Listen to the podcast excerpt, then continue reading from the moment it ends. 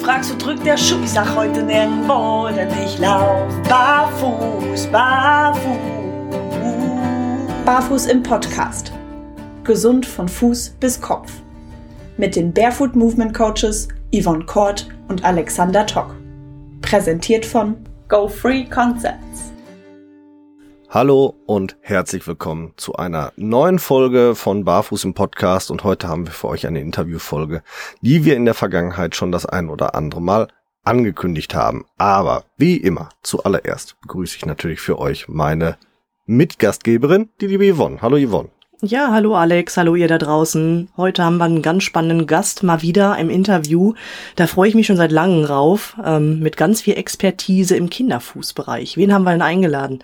Wir haben heute dabei die Kinderphysiotherapeutin Katrin Mattes. Wer draußen in den Social Media Bereichen schon länger unterwegs ist, wird sie bestimmt schon mal kennen oder schon mal einen Verweis auf sie gesehen haben, insbesondere in diversen Kinderfußgruppen, Barfußgruppen und so weiter und so fort. Denn genau da hat Katrin ihre Expertise. Und deswegen begrüßen wir sie auch ganz herzlich. Hallo Katrin, schön, dass du für uns Zeit hast. Hallo, danke für die Einladung. Ich freue mich sehr, bei euch zu sein. Sehr gern. Das ähm, hat uns lange, lange ähm, auf der Seele gebrannt, dass wir dich endlich hier haben können, weil immer wieder sehen wir bei den sozialen Medien, was du alles rund um den Fuß da schon so an Content raushaust. Und jetzt wollen wir das unseren Zuhörern noch mal ein bisschen näher bringen. Wir hatten schon mal eine Folge zum Thema Kinderfußentwicklung und haben da definitiv, weil wir beide keine Kinderphysiotherapeuten sind, das ein oder andere Manko. und da freuen wir uns dann, wenn du uns dann und unsere Hörer heute mit ein bisschen Expertise nochmal bereichern kannst. Aber als allererstes wollte die Yvonne, glaube ich, was wissen oder was fragen, oh, bevor ich was wissen, was fragen, ganz viel. Also ich habe eine ganz lange Liste. Ich fange einfach mal oben an. Ihr könnt mich jederzeit ausbremsen. Ja, also Kinderfüße ist natürlich ähm, unser äh, Herzenswunschthema. begleitet uns ständig in unserem Alltag im Coaching-Bereich, ähm, was das Thema Fußtherapie angeht. Aber mich würde erstmal ganz speziell interessieren, wie bist du dazu gekommen, ähm, Physiotherapeutin zu werden und warum gerade auch Kinderphysiotherapeutin? Das finde ich persönlich immer ganz spannend. Ja, ich habe eigentlich längere Zeit nicht so genau gewusst, was ich beruflich machen soll. Ich habe ähm, also erstmal nach der Schule Pferdewissenschaften studiert ganz andere Richtung. So Haben auch Füße. genau. Ufe. Sogar noch mehr. mehr als hier. ähm, also wo es um, um Leitung von Pferdebetrieben geht. Ah, okay. Ähm, ja, da bin ich mittlerweile aber ziemlich weggekommen davon, hat sich einfach irgendwie anders entwickelt. Dann auch mal überlegt, ähm, Hebamme zu werden. Das hat dann meine Schwester gemacht stattdessen. auch nicht schlecht. Eine ganz gute Ergänzung. Ja, und irgendwie hat mich dann die Physiotherapie interessiert, habe ich mal in, informiert, was das eigentlich so ist. Und ursprünglich hat mich ein bisschen das Aufnahmeverfahren abgeschreckt, weil man es halt sehr viel mehr Interessenten als Ausbildungsplätze gibt. Zumindest hier in Österreich. Und da ist es ein Fachhochschulstudium mit Aufnahmeprüfung und so weiter. Ja, hat aber letztendlich geklappt, haben mich dann, mir dann sogar aussuchen können, an welche von drei FHs ich gehen will. Wow. Ist auch sehr kostspielig, ne? Zumindest ist bei uns so in Deutschland gewesen. Heutzutage nicht Nein, mehr. Also, da gab es gerade eine Wandlung, aber. Also wir haben günstig, zwar ne? Studiengebühren ne? gezahlt, aber es ist jetzt nicht so teuer. Nein. Das ist ein, ein normales Hochschulstudium. Ja. Okay. Ähm, und die Kinderphysiotherapie, ja, da bin ich eigentlich dazu gekommen, weil unsere Vortragende in der Pädiatrie, also eben auf Kinder bezogen, schon damals gesagt hat, ähm, gerade für Babys gibt es so wenige Physiotherapeuten. Und wenn uns das interessiert, sollen wir uns doch bitte darauf spezialisieren, weil da gibt es einfach so viel Bedarf und so wenige Therapeuten. Ja, und das habe ich dann recht interessant gefunden. Ähm, bin aber zuerst dann trotzdem nach dem Studium mal in einem Reha-Zentrum gelandet, in der Neuroreha, wo ich erwachsene Patienten behandelt habe. Und dann im Prinzip ähm, in meiner ersten Schwangerschaft habe ich dann begonnen, meine eigene Praxis aufzubauen und habe dann nach der Geburt dort angefangen, ein paar Stunden zu arbeiten und habe mich dann einfach immer mehr auf Kinder ähm, spezialisiert. Also habe schon anfangs viele orthopädische Patienten und so behandelt, so wie es halt fast alle Physios machen, weil da ist halt der Bedarf auch groß. Da ist immer Nachfrage da. Einfach immer mehr Fortbildungen in Richtung Kinder gemacht. Hm. Und mich dann darauf spezialisiert. Wie kam es dann zum, ich sage jetzt mal, Fokus ähm, auf den Fuß oder auf den Bewegungsapparat. Ich meine, der Physiotherapeut ist eh stark auf den Bewegungsapparat äh, äh, ja ähm, äh, bedacht, aber du hast schon einen relativ großen Fokus auf das Thema Fuß. Wie kam es dazu? Eigentlich durch meine eigenen Kinder. Mhm. Meine Tochter noch ein Baby war und dann schon langsam begonnen hat zu gehen und so, habe ich halt geschaut, welche, welche Schuhe wären gut und es war einfach halt sehr schwierig, gute Schuhe zu finden. Ja, das stimmt. Und da habe ich mich dann eigentlich immer mehr informiert, weil so von physiotherapeutischer Seite ähm, ist da im Studium auch nicht wirklich viel Input. Also man lernt natürlich mhm. schon, wie ein gesunder Fuß ausschaut, wobei auf den Abbildungen ähm, die meisten eigentlich zehn Fehlstellungen haben. Mhm. ja, die typische mussten, Schuhform. Mussten wir auch schon feststellen, dass ganz mhm. oft in der, in der Gesundbeschreibung eigentlich kranke Füße dargestellt werden. Das ist schon genau. wirklich witzig. Ja, also man lernt natürlich schon die ganze Fußmuskulatur und so weiter und wie man das Fußgewölbe ähm, aufrichten kann und alles Mögliche. Das natürlich schon. Ähm, aber eigentlich überhaupt nichts darüber, dass normale Schuhe halt nicht an die Fußform angepasst sind, zum Beispiel. Mhm. Ja, da habe ich mir das einfach alles selber aneignen müssen, mehr oder weniger. Und halt dann mit der Physiotherapie verwoben, sozusagen. Also das ist eigentlich so aus der eigenen Erfahrung gekommen. In der Praxis behandle ich trotzdem hauptsächlich eigentlich Babys, also nicht hauptsächlich das Fußthema, sondern sehr viele Kinder mit Skifalls vor allem, teilweise mhm. Entwicklungsverzögerungen, schon auch Fußfehlstellungen, aber es gibt ja angeborene Fußfehlstellungen, gibt es ja gar nicht so viele. Also das ist ja dann meistens erst später. Gott ja, sei Dank. Äh, ja. Bei den da können wir ja schon quasi direkt ins, ins Thema dann einsteigen. Es sei denn, ich greife mhm. der Yvonne jetzt vor. Die guckt schon so. Alles gut. Nein, zwei, Nein. drei Sachen habe ich noch, aber die passen dann mehr zum Schluss. Mach mal. Alex. Okay, ja gut. Angeborene Fußfehlstellung ist immer ganz spannend. Ähm, oftmals wird ja immer wieder gesagt, ja, äh, den Hallux valgus hatte Oma und Mutti und das ist angeboren und das ist angeboren, das ist angeboren. Wir konnten schon mehrfach hier darstellen, dass das gerade was den Hallux valgus zum Beispiel angeht, ja Quatsch ist. Ja. Ähm, welche angeborenen Fußfehlstellungen gibt es denn tatsächlich? Also was relativ häufig sind, sind zum Beispiel Sichelfüße. Mhm die oft auch schlecht versorgt werden, weil es dann oft heißt, das verschwindet von alleine, wächst sich aus und das mhm. ist halt manchmal der Fall, aber nicht immer und dann kommen die Kinder oft erst viel zu spät zur Therapie. Mhm. Also sollte man immer behandeln, wenn eben der Vorfuß so sichelfüßig, äh, sichelförmig gebogen ist. Mhm. Ähm, was seltener vorkommt, aber schwerere Fußfehlstellungen sind, sind zum Beispiel Klumpfüße, die halt schon ähm, aufwendig behandelt werden müssen. Da ist auch immer wieder schwierig, ähm, mit der Orthopädie zusammenzuarbeiten, mhm. weil halt die konservative Versorgung oder die übliche Versorgung so ist, dass Gipse angelegt werden, mehrere Gipse hintereinander, um die Füße in die richtige Position zu bringen. Also die werden dann mehr oder weniger überkorrigiert. Mhm. Die Klumpfüße sind einerseits so sichelförmig gebogen, ähnlich wie die Sichelfüße, andererseits noch insgesamt nach innen gedreht und die Achillessehne verkürzt, also Spitzfußstellung und so. Mhm. Und dann wird oft noch die Achillessehne durchtrennt, dann sind manchmal noch andere Operationen notwendig und dann jahrelang eine Schiene. Also zuerst monatelang den ganzen Tag, die ganze Nacht und dann irgendwann nur noch in der Nacht. Und da haben wir in der Physiotherapie das Problem, dass das halt natürlich total die Bewegungsentwicklung stört, wenn die Kinder so immobilisiert werden. Gibt's denn, also ist denn, gibt's denn einen Weg um solche Operationen drumherum oder ist das tatsächlich eigentlich die einzige Variante oder ist bis zu einem gewissen Punkt alles noch anders machbar und ab einem gewissen Punkt kommt man um operative Maßnahmen nicht mehr drumherum. Kannst ja, es ist eher letzteres. Also es kommt ein bisschen auf die Ausprägung an. Es gibt bei mhm. Klumpfüßen verschiedene Grade. Manche sind noch relativ flexibel, die kann man manuell halbwegs in die richtige Position wiederbringen. Andere sind sehr fest. Mhm. Und ähm, je stärker ausgeprägt es ist, desto eher kommt man halt um Operationen nicht herum. Grundsätzlich gäbe es schon Behandlungen, die die Bewegungsentwicklung nicht stören oder nicht so sehr stören. Also da eine Fortbildung gemacht. Das ist in Deutschland eigentlich noch viel verbreiteter als in Österreich, nämlich die ähm, dreidimensionale manuelle Fußtherapie auf neurophysiologischer Grundlage nach Barbara Zukunft-Huber.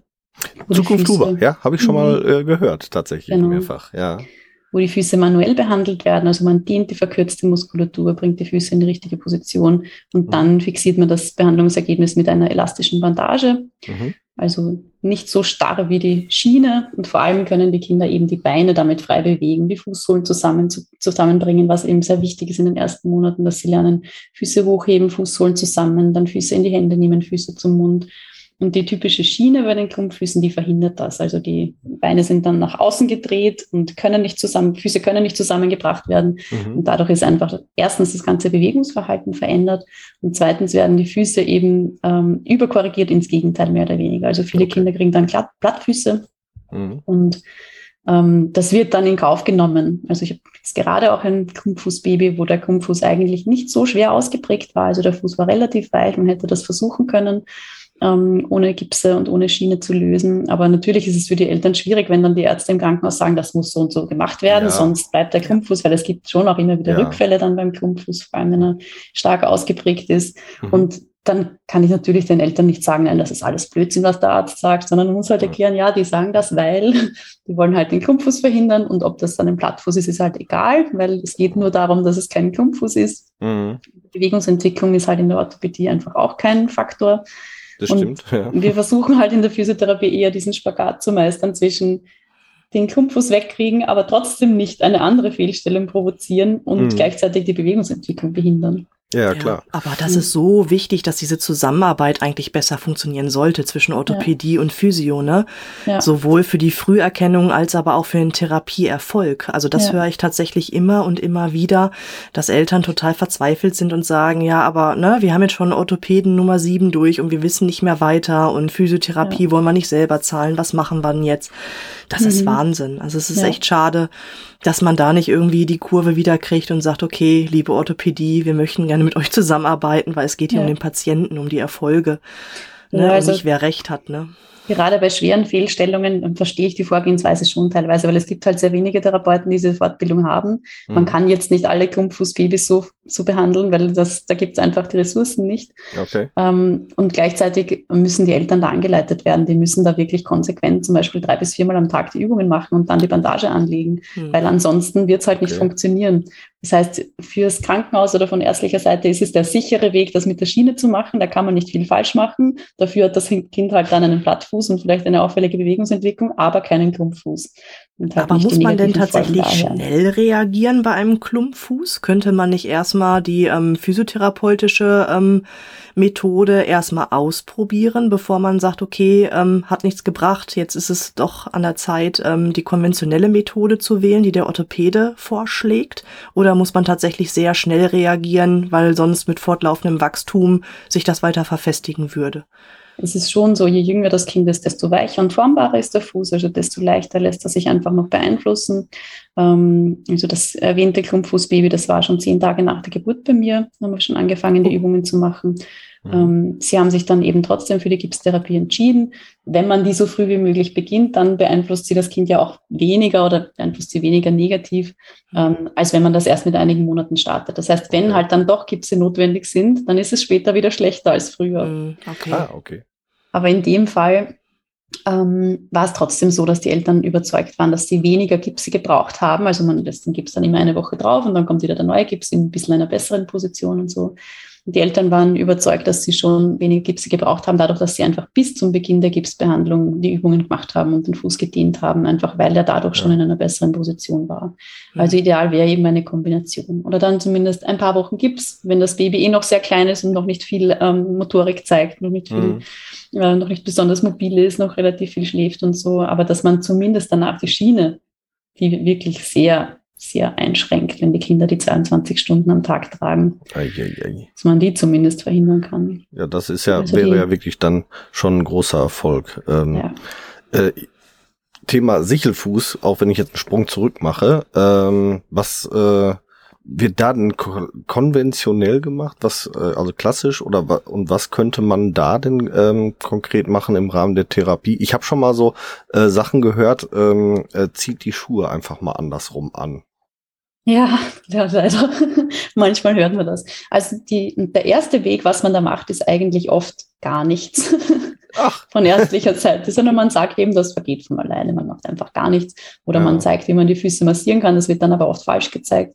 Mhm. Ähm, also, oder man sagt einfach nur Füße massieren und die Eltern werden nicht angeleitet, was sie genau machen sollen. Mhm. Und bei manchen verschwindet es auch wirklich in den ersten Wochen, aber es kommt gar nicht so selten vor, dass dann spätestens, wenn die Kinder anfangen mit Stehen und Gehen, wenn dann die Gewichtsübernahme dazu kommt, dass dann die Fehlstellung wieder stärker wird. Dann ist einfach wieder mehr Spannung in den Füßen, dann ziehen die wieder mehr in diese Fehlstellung. Ja. Und ähm, dann wird das oft erst bemerkt, dass der Sichelfuß doch nicht weg ist. Und ja, dann wird trotzdem oft noch gesagt, es macht nichts, das geht von alleine weg, obwohl es ja durchaus auch Erwachsene mit Sichelfüßen gibt. Also. Ich wollte gerade sagen, ich, ich finde es ganz spannend, wie oft man tatsächlich einen Sichelfuß sieht, auch, mhm. auch bei, äh, und ähm, Ich habe das gehabt bei, bei Bekannten von uns, da war äh, Verwandtschaft zu einem Geburtstag und der, glaube zwölfjährige Neffe oder so, der lief da rum. Ich sag, oh, das sieht aber, was, äh, äh, wie werden denn bei ihm die Sichelfüße behandelt? Äh, was für Sichelfüße? äh, äh, hat noch nie ein Arzt was von, von gesagt. Ne? Und genau. äh, finde ich auch ganz spannend, dass selbst Ärzte das dann nicht erkennen. Ne? Also, äh, kennt ein Blinder mhm. mit dem Krückstock, aber der Arzt, der geht da einfach drüber weg. Ja. Es verwechselt ja. sich wieder. Mhm. Es gibt halt auch, ähm, abgesehen jetzt von der Zukunftsbehandlung, gibt es einfach wenig, was man bei einem Sichelfuß machen kann. Also okay. teilweise wird dann eben gesagt, Füße, äh, Schuhe verkehrt anziehen, was natürlich nicht sinnvoll ist, dann provoziert noch einen Nagelzweigus. Ja. Womöglich. Ähm, ansonsten teilweise werden Einlagen verschrieben. Jetzt habe ich von einer Mutter gehört, dass ihr Kind äh, orthopädische Schuhe sogar verschrieben bekommen hat. Okay. Ein- oder zweijähriges Kind oder so. Also das, da gibt es keinen, keinen Weg, die machen alle so, sondern ich glaube, da ja. ist nicht ganz klar, was kann man da eigentlich machen und dann macht man entweder nichts oder irgendwas. So. ja, dann ist immer die Quizfrage, was ist sinnvoller? Irgendwas, was vielleicht nicht sinnig ist oder nichts machen. Hm. Ja, genau. Ja, ich hatte als Kind tatsächlich Spitzfußstellung und Sichelfüße und meine Mutter mhm. wurde damals angeleitet, ähm, allerdings nicht vom Arzt, sondern von der Hebamme ähm, angeleitet, tatsächlich mit dem Schwamm und mit irgendwelchen Bandagen dann tatsächlich selber die Füße entsprechend in Form zu wickeln. Das fand ich mhm. ganz spannend. Hat sie mhm. mir erzählt. Also ich selbst mhm. kann mich nicht mehr wirklich dran erinnern. Ja. Ähm, aber ich muss dazu sagen, es kann wirklich Spätfolgen haben. Also wenn man es nicht richtig macht. Also ich habe heute auch mit Mitte 40 auch immer noch teilweise Probleme. Ne, oft auch im Überlastungsbereich, also einen Sichelfuß zu ignorieren aus eigener Erfahrung, finde ich ja pff, fatal. Kann gut ja. gehen, muss aber nicht. Ne? Ja, vor allem ist es auch oft nicht nur der Fuß. Also es ist dann oft auch der Unterschenkel vermehrt nach innen gedreht im Kniegelenk und dafür die Außendrehung eingeschränkt. Oder auch im Hüftgelenk zum Beispiel kann es sein, dass es da Bewegungseinschränkungen gibt und das beeinflusst dann natürlich einfach alles. So man muss da wirklich die, alle Gelenke behandeln, Hüfte, Knie und Fuß wie wir halt ja. so gerne sagen, vom was am Fuß anfängt, kann sich bis in die Haarspitze fortsetzen, wenn es ja. ganz schlecht läuft, ja. Oder mhm. andersrum, ja. O oder andersrum, ja, genau. Ja, ganzheitlich drauf gucken, ne? Und nicht nur ähm, eins immer therapieren. Ja, ja, richtig. Ach Mensch, ja, Früherkennung ist also das A und O. Was können genau. denn Eltern generell tun für ihre Kinder? Was können die selber ähm, ja sehen, was man behandeln kann? ab wann wird es Zeit, tatsächlich zu Physio oder zum Orthopäden zu gehen? Was empfiehlst du da den Eltern? Ja, das ist ganz schwierig zu sagen, weil eben die meisten Eltern keinen Vergleich haben und dann von alleine davon ausgehen, die Füße vom eigenen Kind werden schon normal sein. Ja. Hm. Also da ist es oft wirklich schwierig. Also im Zweifelsfall, im Zweifelsfall rate ich natürlich immer dazu, den Kinderarzt zu fragen, aber da kommt halt dann einfach oft die Antwort, das vergeht alles von allein, ist alles ganz normal. Hm. Ja. Ich persönlich ich weiß nicht, wie, wie du es siehst. Meine persönliche Empfehlung ist es auch gar nicht, wenn ich gefragt werde, frag den Kinderarzt, sondern ich schicke lieber zu einem fachmännischen Osteopathen oder zu einem Kinderphysiotherapeuten, weil die haben aus meiner Sicht äh, meistens die größere Kompetenz, was das angeht und ähm, geben da den besseren Rat. Wie würdest du das halten? Also würdest ja. du, äh, wenn ich jetzt sagen wir mal, ich äh, werde gefragt und ich sage, äh, geh mal zu Katrin Mattes, die soll sich den Fuß mal angucken, äh, wähle nicht den Weg zum Orthopäden, gehe direkt über los. Ähm, wie weit dürftest du die überhaupt beraten? Dürftest du denen sagen, das und das können wir so machen? Ähm, oder musst du dann tatsächlich den Schritt zurück machen und sagen, ja, da, da muss ein Orthopäde, bevor ich überhaupt was machen darf? Also es ist so, ähm, dass Physiotherapeuten gesetzlich auf ärztliche Anordnung arbeiten. Also das heißt, wenn irgendeine Diagnose vorliegt, dann muss der Arzt eine Verordnung ausstellen und dann darf die Physiotherapie durchgeführt werden, aber nicht ohne ärztliche Verordnung. Mhm. Wenn jetzt ähm, meiner Meinung nach eine Fußfehlstellung vorliegt und der Arzt sagt, das Kind hat nichts, dann dürfte ich theoretisch auch ohne Verordnung arbeiten, weil er sagt ja, das Kind ist gesund. Und Physiotherapeuten dürf, dürfen auch präventiv ohne ärztliche Anordnung arbeiten. Mhm. Aber das ist halt einfach eine Art Graubereich. Ja. Also ich rate dann meistens dazu, zu einem anderen Arzt zu gehen und ihm das zu erklären. Meistens findet man dann doch irgendjemanden, der einem die Verordnung ausstellen, wenn es der praktische ja. Arzt ist, mit dem man vielleicht besser reden kann oder so. Ja, also grundsätzlich, wenn mich die Leute ähm, in den sozialen Medien anschreiben oder so, dann suche ich ihnen oft wirklich einfach einen Kinderphysiotherapeuten mit Zukunft Huber-Ausbildung raus in ihrer Nähe und mhm. sage, sie sollen dort mal nachfragen ähm, ja. und Gibt schauen, ob die einen Arzt kennen, der kooperativ ja. ist oder so. Gibt es da irgendwo eine zentrale Plattform, sage ich jetzt mal, wo man das nachgucken kann, ob man so einen Zukunft Huber äh, Physiotherapeuten bei sich in der Nähe hat? Weil dann wäre das sicherlich für die Hörer spannend und dann würden wir das nämlich gerne bei uns in den Shownotes äh, einstellen. Ja, es gibt leider nichts wirklich Aktuelles. Schade. Also es gibt eine, eine Liste auf einer Seite, die heißt klumpfüße.de, glaube ich. Mhm. Ähm, geht es halt nur um die Klumpfüße, aber es gibt halt eine Zukunft-Huber-Liste, zumindest für Deutschland. Für Schweiz und Österreich steht, glaube ich, dass sie noch in Arbeit ist, aber das steht schon seit Jahren. und die für Deutschland ist auch nicht aktuell, aber es stehen zumindest einige drauf. Also da verweise ich dann oft hin. Die Ausbildung ist eben nicht nur für Klumpfüße, sondern für alle kindlichen Fußfehlstellungen, vor allem eben im Säuglingsalter. Mhm. Und ansonsten hilft es oft schon, wenn man einfach den Namen der nächsten Stadt eingibt und Zukunft Huber und dann findet man vielleicht jemanden. Guter Hinweis. Es gibt dann auch teilweise ähm, auf so Seiten von Berufsverbänden, von Physiotherapeuten ähm, für die einzelnen Länder ähm, Therapeutensuche, wo man auch Fachgebiete eingeben kann, zum Beispiel Fußfehlstellungen oder so. Aber ähm, meistens kann man jetzt nicht speziell nach dieser Ausbildung suchen. Okay, sehr gut. Aber da werden wir das äh, mal mal äh, schauen und diese äh, klumpfuß.de werde ich mir auch anschauen und den entsprechenden Direktlink zu der Zukunft Huber Therapieliste dann mhm in die Show Notes stellen für alle, die jetzt so schnell nicht mitschreiben konnten. Ja. Die Frau Zukunft Huber selbst hat auch eine Website, wo sie aber keine Liste stehen hat. Ähm, mhm. Aber man kann sie sogar selbst anschreiben. Oh, schön. also ja. ich weiß nicht, ob sie da alle Nachrichten beantwortet oder so, aber ich habe ja selber mal mit meinem Sohn, der auch Sichelfüße gehabt hat, der noch, noch klein war, ähm, da Fotos und Videos geschickt und sie hat sich angeschaut und ihre Einschätzung abgegeben. Also, oh, das ist aber sehr toll. Ich selber noch nicht die Ausbildung gehabt habe, ja. Ja, klasse. Mhm. Nicht schlecht. Mhm. Ja, ich habe noch ein Herzensthema. Die Pubertät. ich weiß, ist nicht ganz dein Spezialgebiet, aber du wirst dich mit Sicherheit damit auskennen oder auch mhm. ähm, oft mit ähm, Fragen bombardiert werden.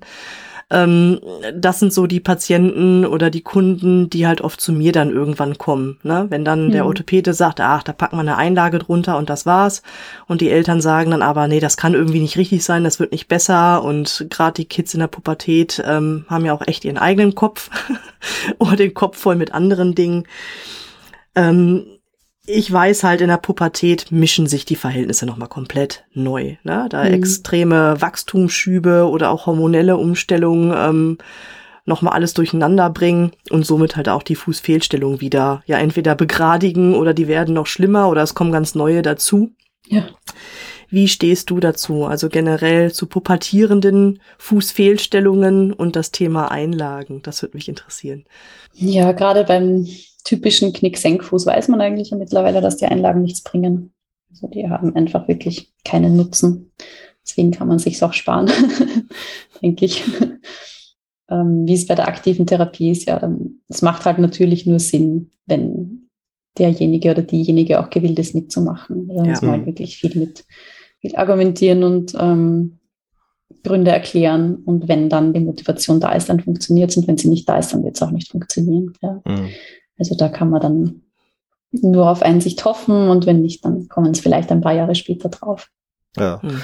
Äh, ganz spannend, weil du gerade sagtest, man weiß, dass Einlagen bei Knick-Senkfuß nicht helfen. Ja, wir wissen das, aber viele Orthopäden, Orthopädie-Schuhmacher und wie sie alle heißen da draußen, die wissen es ja nicht. Äh, gibt es da tatsächlich ähm, äh, Studien, die, wo, wo das nachgewiesen ist? Ja, es gibt ein paar Studien. Ähm, also ich weiß jetzt gerade nicht, ob es speziell zu Einlagen eine gibt, aber auf jeden Fall ähm, eine zu orthopädischen Schuhen. Also das bei ähm, Knicksenkfuß, bei kindlichem Knicksenkfuß, beziehungsweise meistens ist ja dann in englischen Studien nennen sie es meistens Plattfuß, Plattfuß also Flatfoot, mhm. dass da die Korrektur durch Schuhe nichts bringt. Also dass okay. einfach keinen Unterschied macht zur Kontrollgruppe. Einfach keine Veränderung. Da wird dann grob, ähm, ich sage jetzt mal, für die ganz grobe Einordnung eher auf die ähm, therapeutische Schiene, auf den Muskelaufbau, auf die, auf den ähm, Weg der, der des Trainings dann zurückgegriffen oder äh, verwiesen, das als sinnvollere Maßnahme. Ob aus. das in der Studie erwähnt wird, weiß ich nicht. Okay. Ähm, also das wäre halt dann eine Schlussfolgerung, die, die wir ziehen. okay, ja, hätte ja sein können, dass da explizit ja. drin steht, es macht mehr Sinn, das mhm. oder so. Das wäre ja auch ganz spannend. Nein, also was es auf jeden Fall schon sehr lange gibt und seit Jahrzehnten sind Studien, die sagen, ähm, Kinder sollten möglichst barfußähnliche Schuhe tragen, weil dann das Gangmuster am wenigsten verändert ist. Und mhm. ähm, ja, das gibt's und trotzdem wird halt jedem erzählt, ähm, Schuhe müssen den Fuß stützen. Also. Mhm, äh, die, diese Studien, hast du die zufällig bei dir auf der Homepage irgendwo verlinkt? Weißt du? Ähm, nein, die in meinem Online-Kurs rede ich drüber. Ähm, okay. Ja, da habe ich einige, einige aufgeführt wo es darum geht. Ja. Wenn du, wenn du so lieb wärst und uns die Liste schicken würdest, dann würden wir die auch äh, in die Show Notes setzen, dass die Leute da draußen auch die Möglichkeit haben, sowas mal selber sich durchzulesen, weil sicherlich mhm. auch ganz spannend. Und äh, wenn wir jetzt jede einzelne Studie durchgehen würden gemeinsam, wäre diese Folge wahrscheinlich äh, sechs Stunden aufwärts lang. Ja. Das wäre wahrscheinlich ein bisschen viel. Ja, mindestens. Ja, ich werde ein paar raussuchen. Das wäre super lieb. Dann äh, freuen sich auch unsere Hörer, wenn sie vielleicht noch mal was zum Nachlesen haben. Also alles, was wir von der Katrin da noch zur Verfügung gestellt haben, äh, bekommen, äh, werdet ihr auf irgendeine Art und Weise in unseren Shownotes wiederfinden. Danke schon mal dafür vorab. Ähm, ja, äh, jetzt habe ich, äh, glaube ich, den roten Faden durchtrennen durch meine Zwischenfrage. Nein, wir sind noch gut Nein. dabei, alles gut. Okay. Also zum Thema Fehlstellungen hast du eigentlich schon fast alles abgegrast. Ja, ja ich sage noch kurz dazu, ähm, es gibt natürlich trotzdem Fehlstellungen, wo einfach Training nicht reicht. Ja. Also wo, bei größeren Kindern ist es halt einfach meistens dieser typische Knicksenkfuß, wo dann alle möglichen Maßnahmen verschrieben werden, die eben alle nicht helfen und alle unbequem sind und so. Also da geht es einfach wirklich darum, Aufbau der Fußmuskulatur. Aber es gibt schon auch Fehlstellungen, vor allem wenn zum Beispiel Schmerzen vorhanden sind, ja. wo Einlagen hilfreich sein können. Also ja. das da muss man halt immer schauen, dass man nicht alle über einen Kamm schert. Nein, Nein absolut. Es ist ja auch ein temporäres Hilfsmittel, was teilweise ja. auch unabdingbar ist, das stimmt. Ja, nee, nee, wir sind auch generell jetzt nicht Nein. Einlagenfeinde. Mhm. Ne, die haben teilweise echt ihre Berechtigung, aber es sollte halt immer, also in unserer Philosophie Ziel sein, die auch irgendwann loszuwerden ja, und nicht genau. als Dauerhilfsmittel fast ein Leben lang im Einsatz zu haben. Ne? Ja, ja. Genau. Temporäre mhm. Hilfsmittel, insbesondere zur Schmerztherapeutik, äh, definitiv sinnvoll. Also da sind wir dann ja. auch ganz, ganz bei dir. Aber wenn wir jetzt eh schon das Thema Einlagen äh, anschneiden, ähm, ich, wie oft ich schon gehört habe, wo auch bei äh, ganz leichten Fehlstellungen schon direkt Einlagen unter den Schuh geschmissen werden, selbst bei Kleinstkindern. Das ist die wahre Wonne. Ähm, kann man oder gibt es einen groben Indikator, wo man sagen könnte, ab da oder bis da ähm, sollte man auf gar keinen Fall Einlagen seinem Kind verschreiben lassen.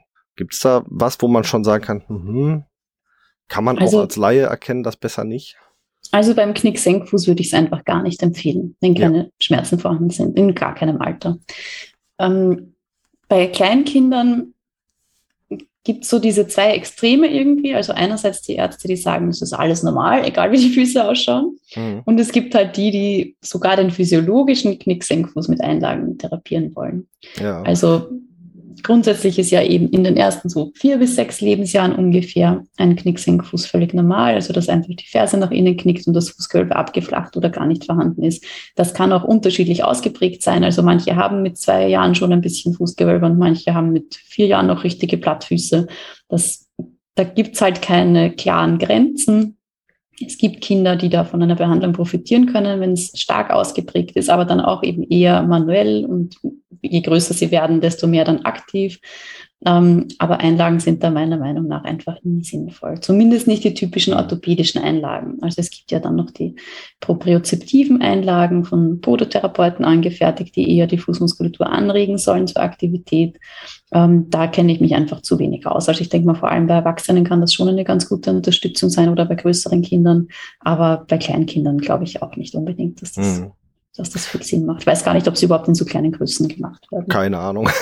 Ich muss also meine Kinder äh, jetzt fünf und sechs äh, hatten relativ früh aus meiner Sicht, also schon beide mit ähm, kurz nach dem dritten Lebensjahr ein deutlich aufgebautes Fußgewölbe, aber leben auch vom ersten Tag an barfuß oder Barfußschuhe. Also ähm, dass die, dass sie äh, konventionelles Schuhwerk haben, beide glaube ich einmal so ein, ich sag jetzt mal äh, ähm, äh, Kompromissschuh gesehen im, im Sandalenbereich, weil wir nichts anderes gefunden haben und dann äh, Gummistiefel. Das war's. Also ich denke schon, oder meine persönliche Erfahrung ist es, ähm, wenn man die Kinder sich entwickeln lässt, vernünftig, eben, dass man, ohne dass man es jetzt durch feste, starre Schuhe blockiert, dann geht's ja auch meist ein bisschen schneller, weil die Muskulatur sich dementsprechend aufbaut. Trotz alledem wir beide hatten schon mal eine kleine, ähm, wir hatten schon mal miteinander geschrieben, eine Fehlstellung, die sich bei meinem Sohn nämlich gezeigt hat, wo ich nicht, wo ich nicht wirklich mit umzugehen wusste, war der Curly Toe. Auch immer wieder gerne und viel diskutiert da draußen. Mhm. Zum Thema Curly Toes. Was, was kann man machen? Was sollte man machen oder sollte man vielleicht gar nichts machen? Also aus meiner Sicht sind die wirklich in den allermeisten Fällen total bedeutungslos.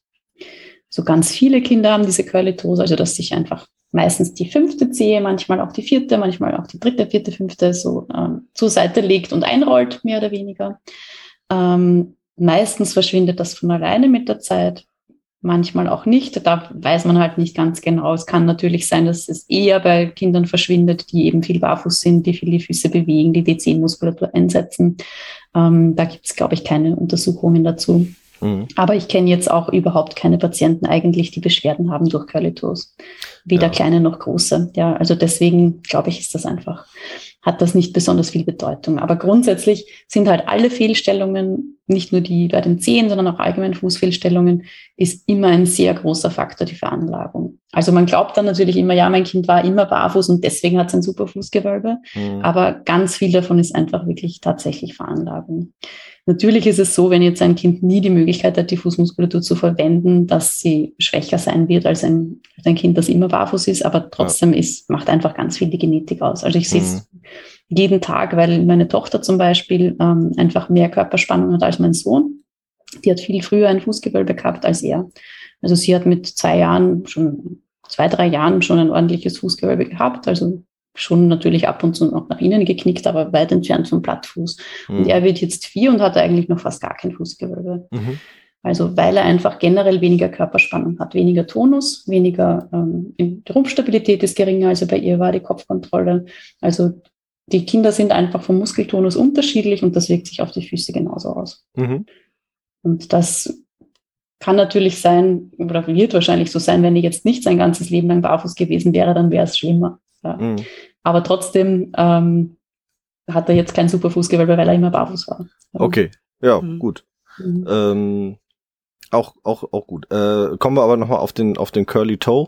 Äh, ich habe auch schon gehört von, dass die Zehen sich wirklich unter den anderen Zeh drunter legen und dann äh, wird es natürlich auch schmerzhaft. Äh, da, wenn der Schmerz eintritt, dann muss man ja definitiv was machen. Ja. Kann man denn beim Curly Toe noch was machen, ähm, ich habe da so ganz äh, tolle wilde Sachen gehört mit, es geht dann nur noch operativ mit Kappen der Sehne und keine Ahnung was alles. Oder mhm. gibt's auch gibt's auch Alternativen? Na, was man auf jeden Fall immer machen kann, nicht nur bei den Curly Toes, sondern auch bei diesen ähm, übereinander liegenden Zehen, die man oft sieht, ist einfach die Zehen ähm, manuell in die richtige Form bringen. Also immer wieder den Fuß ausstreichen, in die Länge streichen, die Zehen ein bisschen in die Länge ziehen, sozusagen in die richtige Richtung bringen um das ein bisschen zu unterstützen. Wenn es stark ausgeprägt ist, kann man sich auch versuchen zu tapen, vor allem eben, wenn sich die wirklich so runterdrehen unter den anderen Zeh. Und so kann man es ein bisschen unterstützen. Also ich denke schon, dass das dann dass es dann schneller geht, als wenn man gar nichts macht. Aber es das heißt ja. halt nicht, dass man es machen muss, wenn ja. alles gut ist. Ja. Ich kann auf jeden Fall sagen, du hattest es mir nämlich äh, auch empfohlen für, für meinen Sohn, dass ich äh, sowas machen könnte und ich habe es dann tatsächlich auch gemacht. Also mein Sohn genießt die Fußmassagen, die er ab und zu dann da von mir kriegt. Ähm, also wirklich eine schöne Sache dann auch für das Kind in dem Fall. Ähm, zumindest mein Sohn genießt das wirklich und äh, empfindet das nicht als medizinisch notwendige Behandlung oder was auch immer. Mhm. Und das Tapen, äh, damit kann er ganz gut leben. Das habe ich dann jetzt auch schon ein paar Mal gemacht. Ähm, er findet das sogar ganz lustig. Und, äh, darf er sich mal die Farben aussuchen, hat da sogar richtig Spaß dran. Mhm. Also in dem Alter geht's ja. In dem Alter. also ich habe ich hab ja so einen Beitrag, vielleicht habt ihr ihn eh gesehen mit den zehn Fehlstellungen, wo ich einem Baby die Zehen getaped habe. Oh, war, war glaube ich ein Jahr alt oder so. Und das Tape hat genau gehalten fürs Foto. Und danach hat sie sofort wieder runtergezogen. Kann man nachvollziehen. also, da bleibt dann auch manchmal tatsächlich nichts anderes über, übrig, als äh, Socken drüber zu ziehen, auch wenn wir eigentlich wollen, dass sie viel barfuß sind. Aber ja. wenn dann ein Tape notwendig ist oder als sinnvoll erachtet wird, dann muss man es manchmal irgendwie dann sollte man vielleicht nur einfach gucken, dass die Socke breit und weit genug ist, dass sie genau. dann, äh, das Tape nicht gleich, den Nutzen vom Tape nicht gleich wieder kaputt macht. Genau. dann geht das ja auch. Apropos Tape, kannst du ein gutes Tape empfehlen? Ich tape ja selbst auch. Ich habe da ja auch ähm, eine therapeutische Ausbildung zu. Ich weiß nicht, wie viele verschiedene Hersteller ich mittlerweile durch habe, aber ich habe noch nicht das Tape gefunden, wo ich sage, ja, da kann ich mich echt verlässlich drauf äh, berufen, was wirklich bei sämtlichen Hauttypen irgendwie hält. Hast du da gute Erfahrungen mit speziellen Marken gemacht? Kannst du da was verraten? Eigentlich nicht, weil ich nicht so viel tape. Also bei den meisten ist es eben einfach echt nicht notwendig. Beziehungsweise ähm, bei den schwereren Fehlstellungen, wo man eben nach Zukunft Schuhe behandelt, da tapet man dann nicht, sondern macht eben diese, diese Bandage, also manuelle Behandlung und dann die Bandage. Und die Tapes mache ich einfach wirklich nur, wenn halt zufällig gerade so eine Zehenfehlstellung da ist. Aber das kommt nicht so oft vor.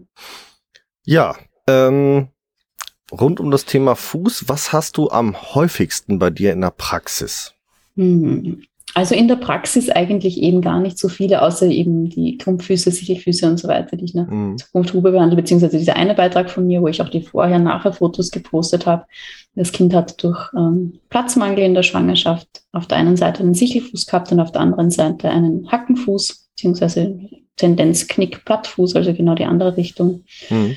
Ähm, aber ansonsten kommen die meisten gar nicht erst in die Praxis, weil mich halt ganz viele anschreiben und sagen, ist das normal, mein Kind hat die und die Füße und meistens ist es normal. Okay. Also die meisten machen sich einfach Sorgen, weil die Kinder halt noch einen Knicksenkfuß haben, einfach mit zwei, drei hm. Jahren oder so. Ja. ja, das ist sehr viel, das stimmt, ja. Ja, also das ist echt, das sind die allermeisten. Und man kann halt das ein bisschen ähm, sich selber anschauen, indem man schaut, wenn sich das Kind auf die Zehenspitzen stellt, ob sich dann die Ferse gerade richtet oder nicht. Also ob sich dann ein Fußgewölbe ausbildet oder mhm. ob der Knick bleibt im Zehenstand genauso heißt, wie im normalen Stand. Dass die Ferse nach innen dreht, nach außen dreht. Äh, beschreib es mal bitte vielleicht. Ja, kommt drauf an, von wo man das ist schwierig zu beschreiben, wenn die okay, Hörer ja, das okay. nicht sehen können. Ähm, also beim Knickfuß ist ja so, die, wenn man von hinten auf die Fersen schauen würde, ähm, stehen sie nicht gerade, sondern sie knicken nach innen. Also der Oberteil der Ferse knickt nach innen, der untere Teil würde nach außen. Also wie, wie ein das Knöchel, ja. die Knöchel knicken nach innen wie ein X, so, also genau. so ein bisschen. Ne? Wie X-Beine nicht beim Knie, sondern beim Knöchel. X sozusagen. im Knöchel, genau. genau. Und wenn das X im Zehenstand bleibt, dann ist in den meisten Fällen Therapie notwendig oder mhm. sinnvoll. Wenn sich das X aufhebt und die Ferse dann eine gerade Linie macht mit Unterschenkel und Achillessehne, dann kann man meistens davon ausgehen, dass das von alleine einfach besser wird, weil grundsätzlich ist die Muskulatur da, grundsätzlich arbeitet die aber halt einfach im Stand noch nicht so, wie sie sollte. Mhm. Kindlicher Zehenstand ist übrigens auch ein Thema, was offensichtlich äh, viele Leute umtreibt. Äh, ich, was ich da schon alles zu gelesen habe, nicht nur in sozialen Medien, sondern auch an Studien und äh, äh, wissenschaftlichen Arbeiten. Äh, beim kindlichen Zehenstand wird ganz oft gesagt, da muss sofort festes Schuhwerk und das ist ja, und da muss von vornherein gearbeitet werden. Wie schlimm ist es wirklich, wenn das Kind am Anfang viel auf den Zehen steht und auf den Zehen läuft? Und äh, was kann man machen, ohne gleich äh, ja das Kind quasi einzufesseln und zu knebeln? Ja, das Problem ist, dass es unterschiedliche Typen von Zehenspitzengängern gibt. Mhm. Dann gibt es so eine Klassifikation und die Prognose ist einfach sehr unterschiedlich. Also grundsätzlich kommt ja der Zehenspitzengang ziemlich häufig vor, so in den ersten vier Lebensjahren ungefähr. Ich glaube, fünf bis 15 Prozent der Kinder gehen zumindest eine Weile auf den Zehenspitzen. Mhm. Und man weiß, dass dann bis zum Schuleintritt der Zehenspitzengang bei 30 bis 50 Prozent der Kindern verschwindet. Und deswegen heißt es halt auch da ganz oft, du musst gar nichts machen, es geht von alleine weg. Aber bei denen, bei denen es nicht weggeht, die haben dann einfach oft schon Folgeschäden mit okay. ähm, verbreiteter Vorfuß, ganz kleine Ferse, weil nie Belastung draufkommt, verkürzte Achillessehne und das wirkt sich dann natürlich auf den ganzen Körper aus, verstärktes Hohlkreuz und so weiter, oft auch Rückenschmerzen.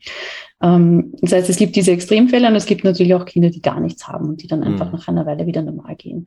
Deshalb ist es so schwierig, da ähm, eine Maßnahme für alle zu empfehlen. Ja, okay. Grundsätzlich würde ich schon immer eine Abklärung empfehlen beim Kinderorthopäden oder eben bei einem Kinderphysiotherapeuten, ähm, um zu schauen, ob zum Beispiel schon Verkürzungen vorliegen, weil es gibt durchaus Zehenspitzengänger, die wirklich eine angeborene Verkürzung haben in der Achillessehne mhm. und dann muss man einfach wirklich sofort handeln.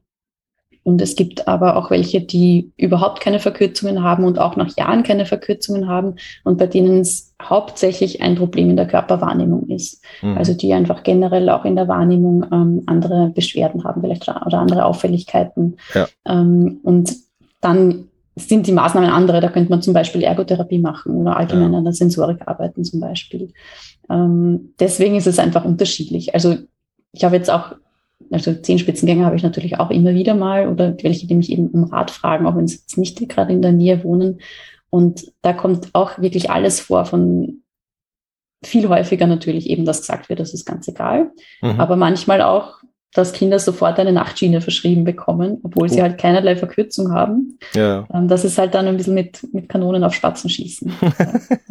ja, also wir haben auch tatsächlich mal in einer unserer äh, vorherigen Folgen, ähm, äh, wo wir uns auch schon über das Thema ähm, äh, Kinderbewegungsentwicklung äh, äh, beschäftigt haben, müsste Folge vier oder fünf schon sein von unserem Podcast, also schon ein bisschen her.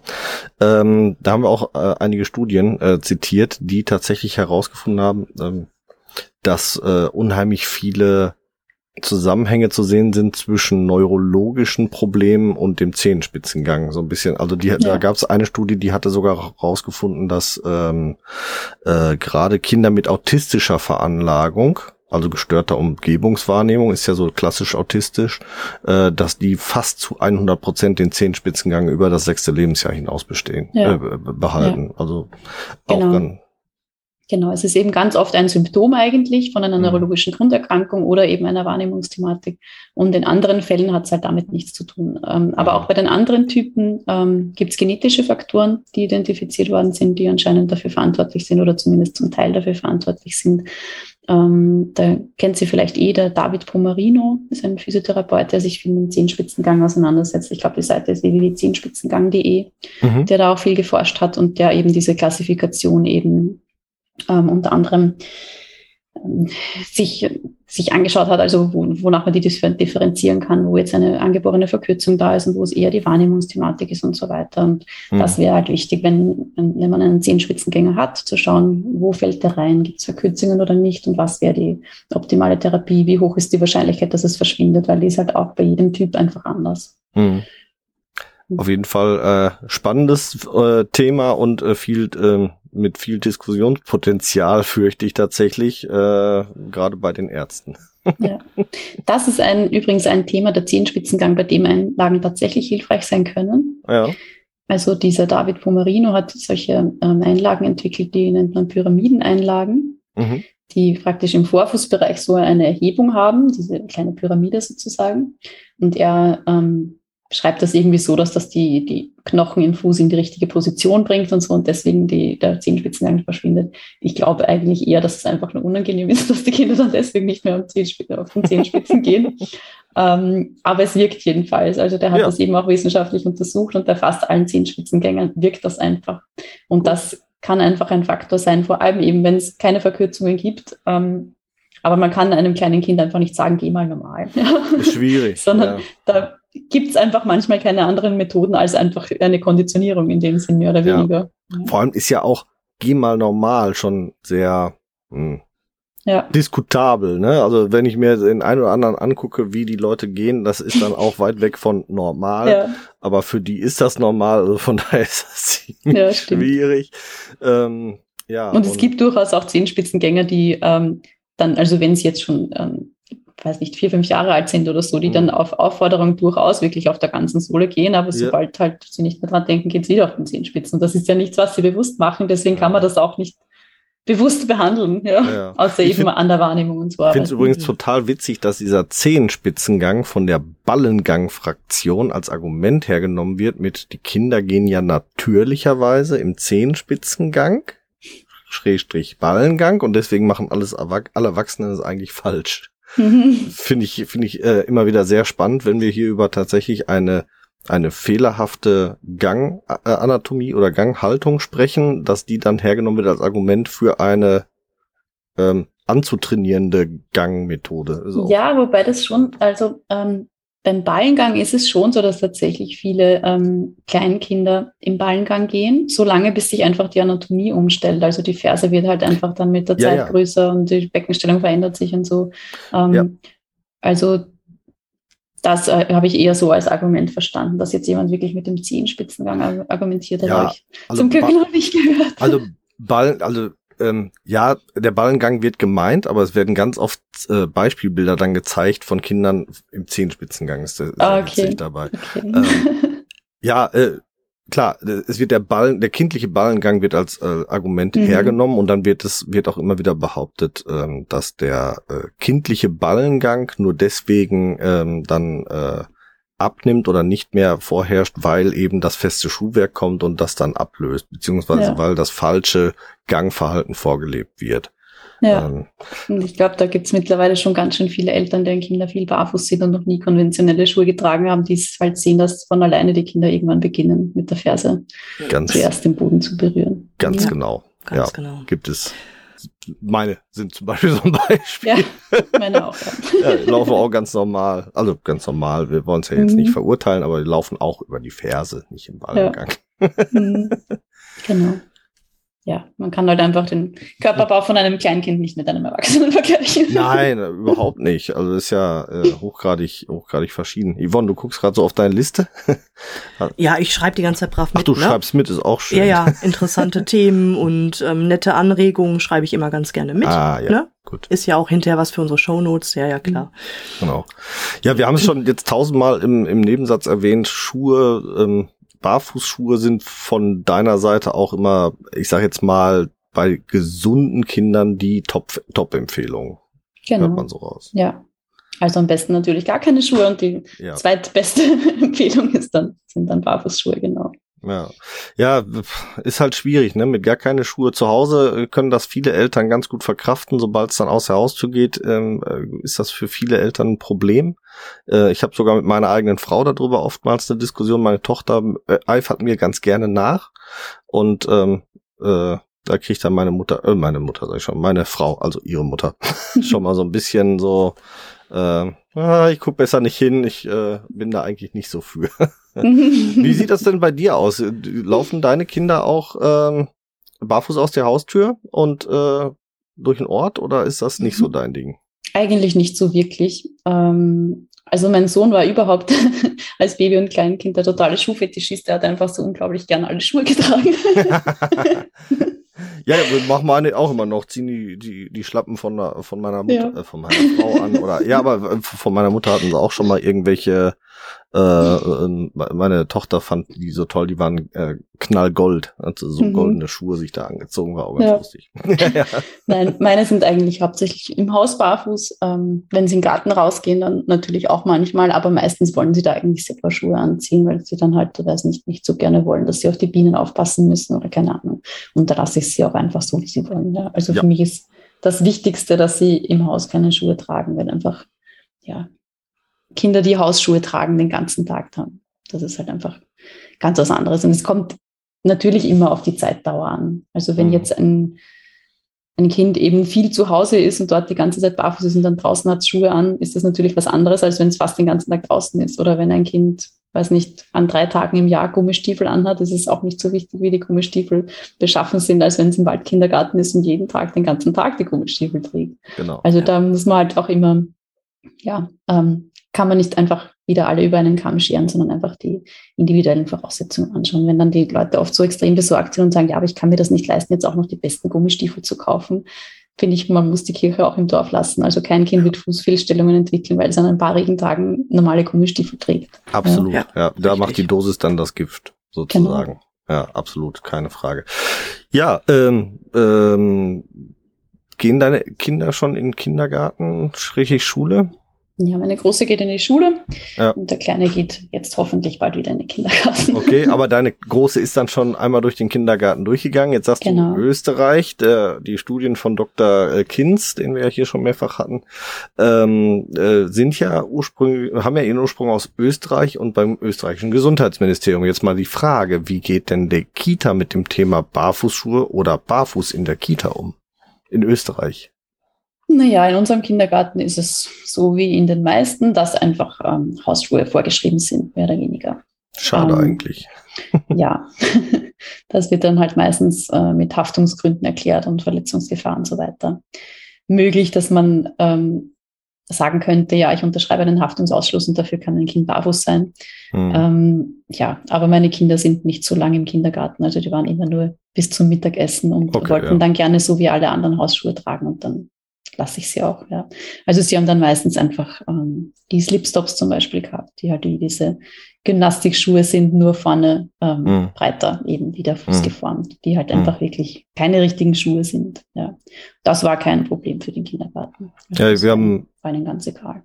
Wir haben für unsere Kinder entweder ähm, einfach ähm, minimalistische Sandalen gehabt, also äh, Tikis hatten wir zum Beispiel oder Magic von von Magical, die Sandalen als Hausschuhe dann einfach in die Kita mitgegeben. Mhm. Das hat auch super funktioniert.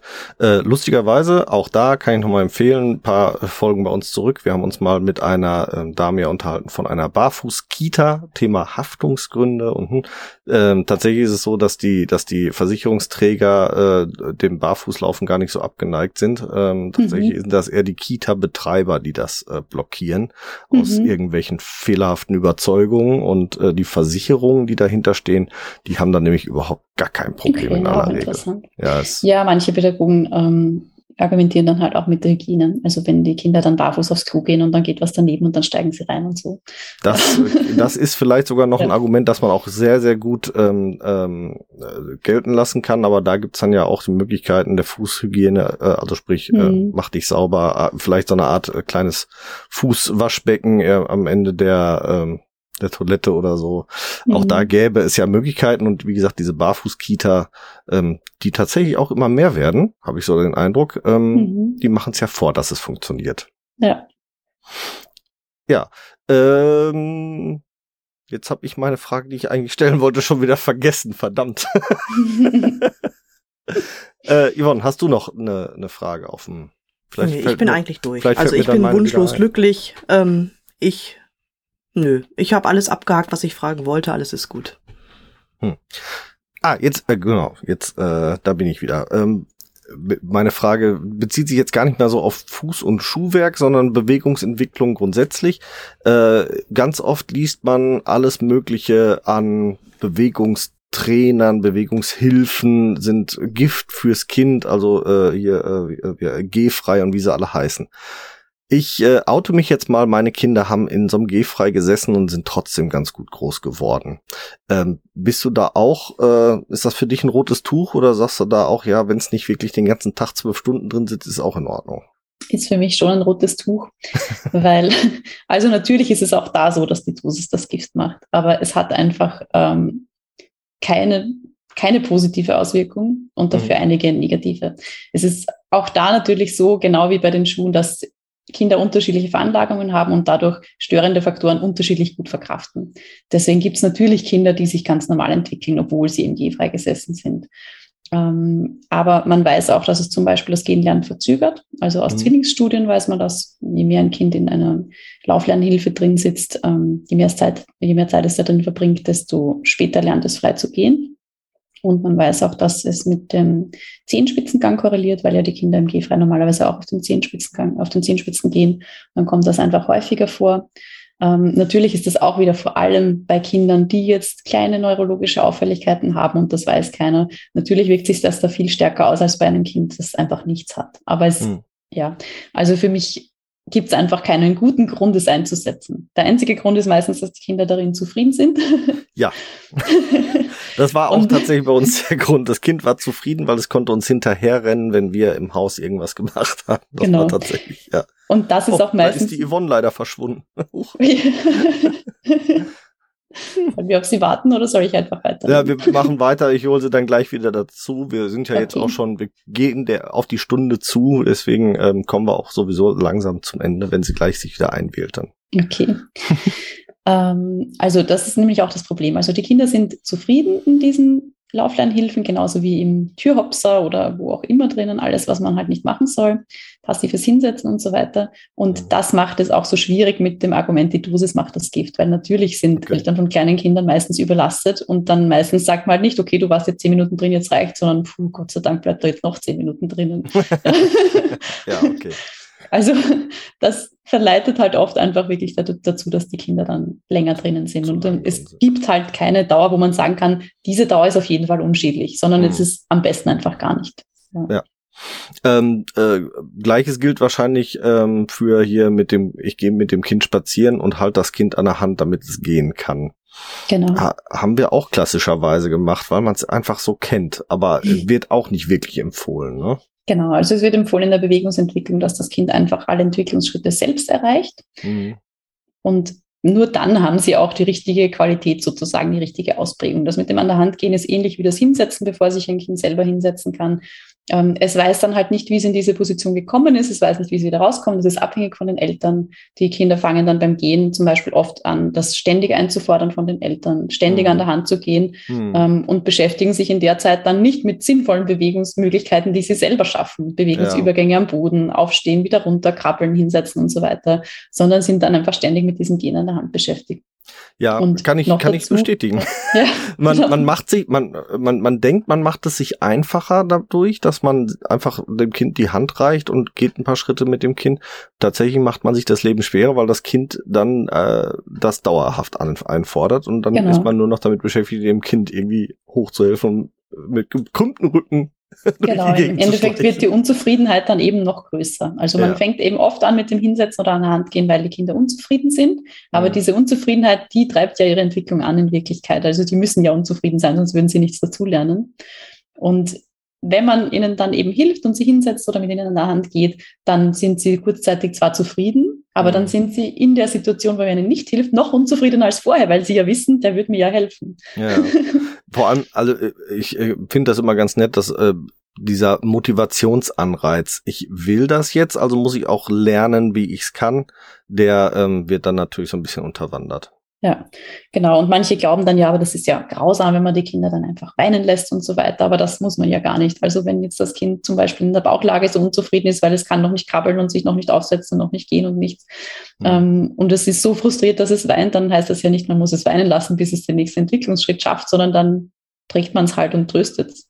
Aber man nimmt halt nicht diesen Entwicklungsschritt vorweg. Man nimmt ihm nicht die Arbeit ab, weil dadurch ähm, nimmt man ihm auch das Erfolgserlebnis. Also auch aus pädagogischer, psychologischer Sicht ist das nicht sinnvoll, diese Entwicklungsschritte vorwegzunehmen, weil dem Kind dann diese Selbstwirksamkeit fehlt. Also eben das, ja. das Gefühl, das habe ich allein geschafft, das kann ich allein, sondern da brauche ich meine Eltern dazu. Ja, ja. Ja, ähm, dann ähm, schrieb mir jetzt die Yvonne gerade leider. Er, ähm, der Ehemann ist in den letzten Zügen seiner Covid-Erkrankung. Also da ist es gerade so durch die Familie gezogen. Und jetzt gerade hat das Gesundheitsamt einen Spontanbesuch zur Quarantäne-Einhaltung. Ähm, äh, Deswegen ähm, kann sie leider nicht wieder dazukommen. Okay. Sie musste uns leider verlassen. Das heißt, wir beide kommen jetzt hier gemeinsam zu ähm, zum Ende dieser heutigen Folge. Mhm. Tut uns sehr leid, oder tut mir sehr leid, dass Yvonne jetzt leider nicht mehr dabei sein kann wie gesagt, wir haben auch die, die Themen, die wir uns vorher vorgenommen hatten, mit dir schon ausreichend besprechen können. Ähm, ihr seid da draußen als Hörer gerne aufgerufen, wenn euch trotzdem noch Fragen auf der Seele brennen, sie uns zu schicken. Vielleicht ähm, machen wir dann einfach nochmal eine Folge, wo wir dann diese Fragen mit der Katrin nochmal ausgehend besprechen. Ich hoffe, wir konnten euch da draußen auf jeden Fall mit ihr gemeinsam noch die eine oder andere Frage vorweg schon beantworten. Mhm. Katrin, wir machen es immer so in unseren Folgen, dass äh, das letzte Statement, bevor wir uns endgültig verabschieden, unserem Gast gehört. Und deswegen auch für dich jetzt alle Möglichkeiten, alles, was du unseren Zuhörern sagen möchtest oder wenn du auch nur die Mutti grüßen möchtest, jetzt ist für dich die Zeit, was immer du tun möchtest. Ja, also viele Fragen, wie man dem Kind einfach die besten Voraussetzungen geben kann für eine gute Entwicklung und auch für eine gute Fußentwicklung. Und da ist einfach am wichtigsten, so wenig wie möglich eingreifen, eben keine Entwicklungsschritte vorwegnehmen, so wenig Schuhe wie möglich, so wenig Socken wie möglich, möglichst viel barfuß und das Kind einfach machen lassen. Und dann hat es einfach die besten Voraussetzungen. Eine Kurzzusammenfassung von mindestens acht unserer Folgen. Vielen lieben Dank. Ähm, ein Statement, das ich definitiv ganz groß unterschreiben kann und äh, dann freue ich mich äh, auf, ähm, oder habe ich mich sehr gefreut, dass du bei uns warst. Ich freue mich darauf, äh, weiter von dir zu hören und zu lesen. Und äh, ihr da draußen euch hören oder ihr und hört uns wieder in 14 Tagen hier. Und dann wünsche ich euch allen einen schönen Tag. Wir vom Team vom Barfußen Podcast und die Katrin, wir sind für heute raus. Und tschüss. Wir hoffen, auch die heutige Folge hat euch gefallen. Und wenn ihr keine der kommenden Folgen verpassen wollt, dann abonniert uns doch bitte. Ihr könnt uns auf diese Art und Weise natürlich auch unterstützen. Ihr könnt uns auch unterstützen, indem ihr uns bewertet und uns auf unseren Social Media Kanälen folgt. Jetzt kommt noch ein bisschen Eigenwerbung. Wenn ihr Bedarf habt und jemand im Bereich Fußtraining braucht und kommt aus dem Großraum Bielefeld und Gütersloh, könnt ihr unter www.körper-dynamik.de mich finden. Meine Angebote Fußtraining, Personal Training, Ernährungsberatung und Fit am Arbeitsplatz. Meldet euch gerne, ich würde mich darüber freuen. Und mich findet ihr persönlich im Großraum Dortmund oder halt im Ruhrgebiet eigentlich im Internet natürlich bei Facebook, bei Instagram und unter www.barfußimport.de. Dort findet ihr alle Informationen zu meinen aktuellen Angeboten, wie ihr mit mir Kontakt aufnehmen könnt und wie ihr bei mir etwas buchen könnt natürlich. Alle Links findet ihr wie immer in unseren Show Notes. Klickt euch da durch und wir freuen uns, ähm, wenn ihr das nächste Mal wieder einschaltet. Bis dahin, wir hören uns bei Barfuß im Pott und jetzt hört ihr wie immer noch unseren Titelsong von der lieben Carla Barfuß mit freundlichen Füßen. Wir hören uns. Macht's gut. Ciao.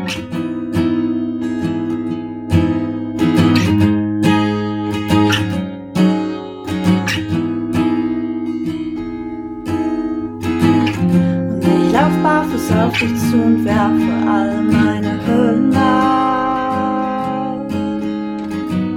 Und ich lauf barfuß auf dich zu und werfe alle meine Hürden ab. Du fragst, wo drückt der Schuh, sag heute nirgendwo, denn ich lauf barfuß, barfuß.